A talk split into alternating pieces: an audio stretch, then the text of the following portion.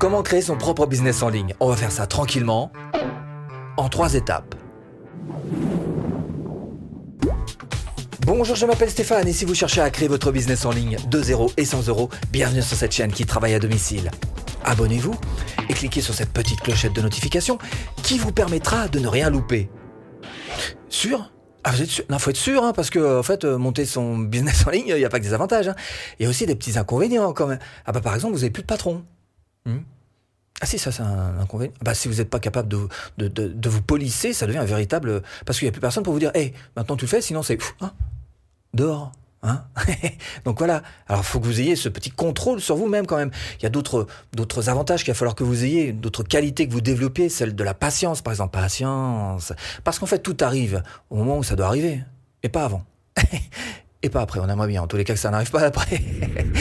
Il va falloir aussi que vous soyez particulièrement organisé, mais pas seulement dans vos faits et dans vos gestes, mais aussi dans votre tête. Parce que si là, dès le départ, vous n'êtes pas bien organisé, le reste, ça va forcément pas suivre. Il faut aussi que vous deveniez un véritable couteau suisse. La première lame, capable d'être un expert dans sa thématique. La deuxième lame, capable d'être un bon vendeur. Quoi que vous fassiez sur Internet, il va falloir vendre. Et la troisième lame, celle euh, d'être un bon technicien.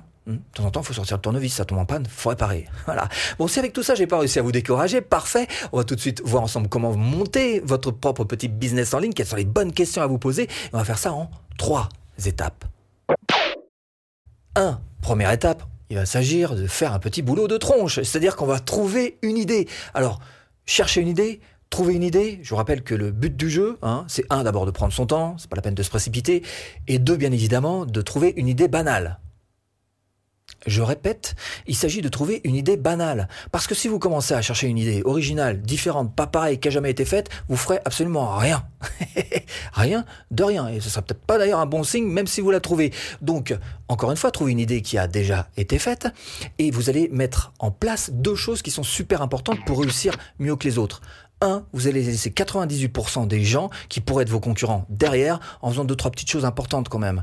1, devenir bon dans votre domaine. 2, savoir collecter des prospects. 3, savoir vendre. Bref, tout l'aspect technique de vente. Parce qu'il y en a tellement qui prennent ça un peu à l'arrache que cela, vous allez les laisser derrière. Devenez bon et vous allez, ça va se faire tout seul. Et deuxième chose importante pour réussir sur votre propre petit business, c'est de le faire à votre manière, avec votre propre personnalité. Si vous commencez à faire la même chose que le concurrent, ça va être difficile. Il a de l'avance sur vous, il s'y est pris plus tôt, il a sa manière de faire. Vous, jouez sur cette terre, vous jouez à l'extérieur.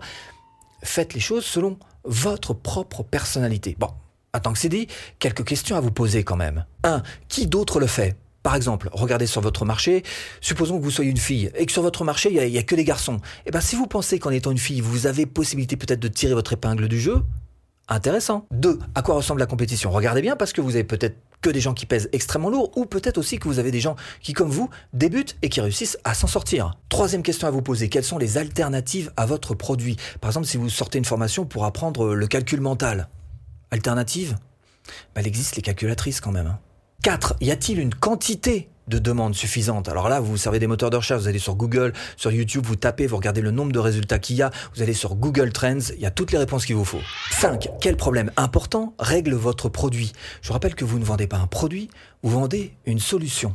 6. Y aura-t-il toujours une demande dans 5 ans? C'est une question que vous devez vous poser. Alors c'est vrai que c'est pas facile de répondre à cette question, mais l'idée c'est de vous poser la question si oui ou non le produit que vous vendez est un produit modique. Est-ce que finalement dans 5 ans il aura encore plus de succès ou est-ce qu'il aura complètement disparu? Deux, on va écrire un business plan. Hein un business plan c'est chiant. Hein non, un business plan, c'est pas chiant. Un business plan, c'est là pour vous aider à répondre à cette question. Comment est-ce que je vais gagner de l'argent Hein? À toi, c'est pas chiant, hein En fait, ça vous force à vous poser les bonnes questions, les questions critiques auxquelles vous n'avez pas forcément pensé.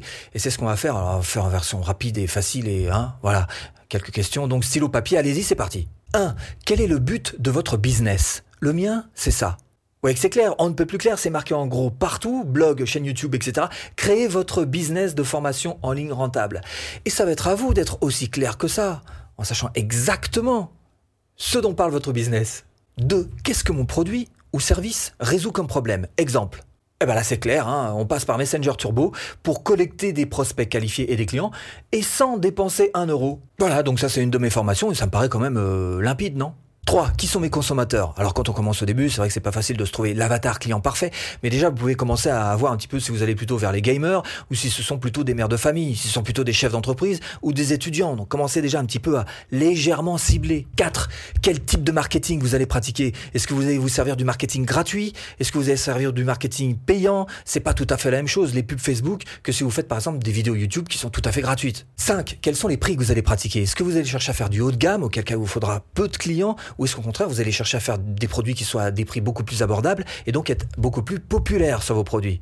6. Quelles sont les projections financières que vous pourriez faire sur 5, sur 6 ans encore? Alors là encore, c'est une question, c'est vrai, très difficile, mais selon les secteurs d'activité que vous aurez choisis, vous, vous réussirez quand même un petit peu à défricher minimum. Troisième étape, quelle structure adopter? Alors, selon que vous vous mettiez, je sais pas, en association, que vous montiez une start-up, selon que vous vous mettiez en micro-entrepreneur, ce sera pas la même chose. Mais j'ai envie de vous dire que le plus important n'est même pas là. Le plus important, c'est que vous vous créez une culture entrepreneur. Hmm? Qu'est-ce que c'est que ça? Un, il va falloir dégrossir, seulement dégrossir les choses de l'entreprise. Par exemple, Qu'est-ce qu'une facture? La TVA, un conseiller juridique, l'impôt sur le revenu, un expert comptable, dividendes, amortissement, vos droits, un bénéfice, une personne morale? Bref, on vous demande pas de savoir calculer un amortissement linéaire, un amortissement dégressif, non. Juste d'avoir quelques notions qui vous permettent un petit peu de comprendre la différence entre un salaire, un dividende et un bénéfice. Deux, après la culture des choses de l'entreprise, la culture des choses de l'entrepreneur. Ça veut dire qu'il y a quelques qualités que vous allez devoir travailler être humble, devenir marathonien, savoir s'adapter, ne pas croire à la magie, trouver le sommeil. Hein? Ah, vous allez voir que c'est pas simple quelquefois. Il y a du stress, hein du stress positif quelquefois même. On est, on est surexcité et puis euh, on dort plus. Gaffe au burn-out. 4. Allez, je vous rajoute une petite quatrième étape, c'est bien sûr le financement et les outils qui ne seront pas du tout les mêmes selon que vous fassiez du service, selon que vous vendiez des produits numériques, des produits physiques, selon si vous avez envie de monter une start-up carrément. Évidemment, ce ne sont pas les mêmes outils. Et venez pas me dire que ça coûte cher parce que j'en vois. Hein. Ouh là là, ça commence à faire un peu beaucoup d'outils à acheter pour monter mon business sur Internet. Eh, allez monter un magasin en ville. Hein. Vous me direz un petit peu euh, combien ça coûte. Hein. Il y a une petite différence. Hein. euh, non, à un moment, faut retomber sur terre quand même. Alors, évidemment, l'un des business les plus faciles à créer, c'est celui des formations en ligne. C'est ce que je vous propose de faire tout de suite. Il vous suffit simplement de cliquer là, formation offerte. Et eh bien pour créer votre euh, formation en ligne rentable. Bon, allez, j'espère vous avoir un petit peu aiguillé dans cette botte de foin. Je vous dis à bientôt. Vidéo.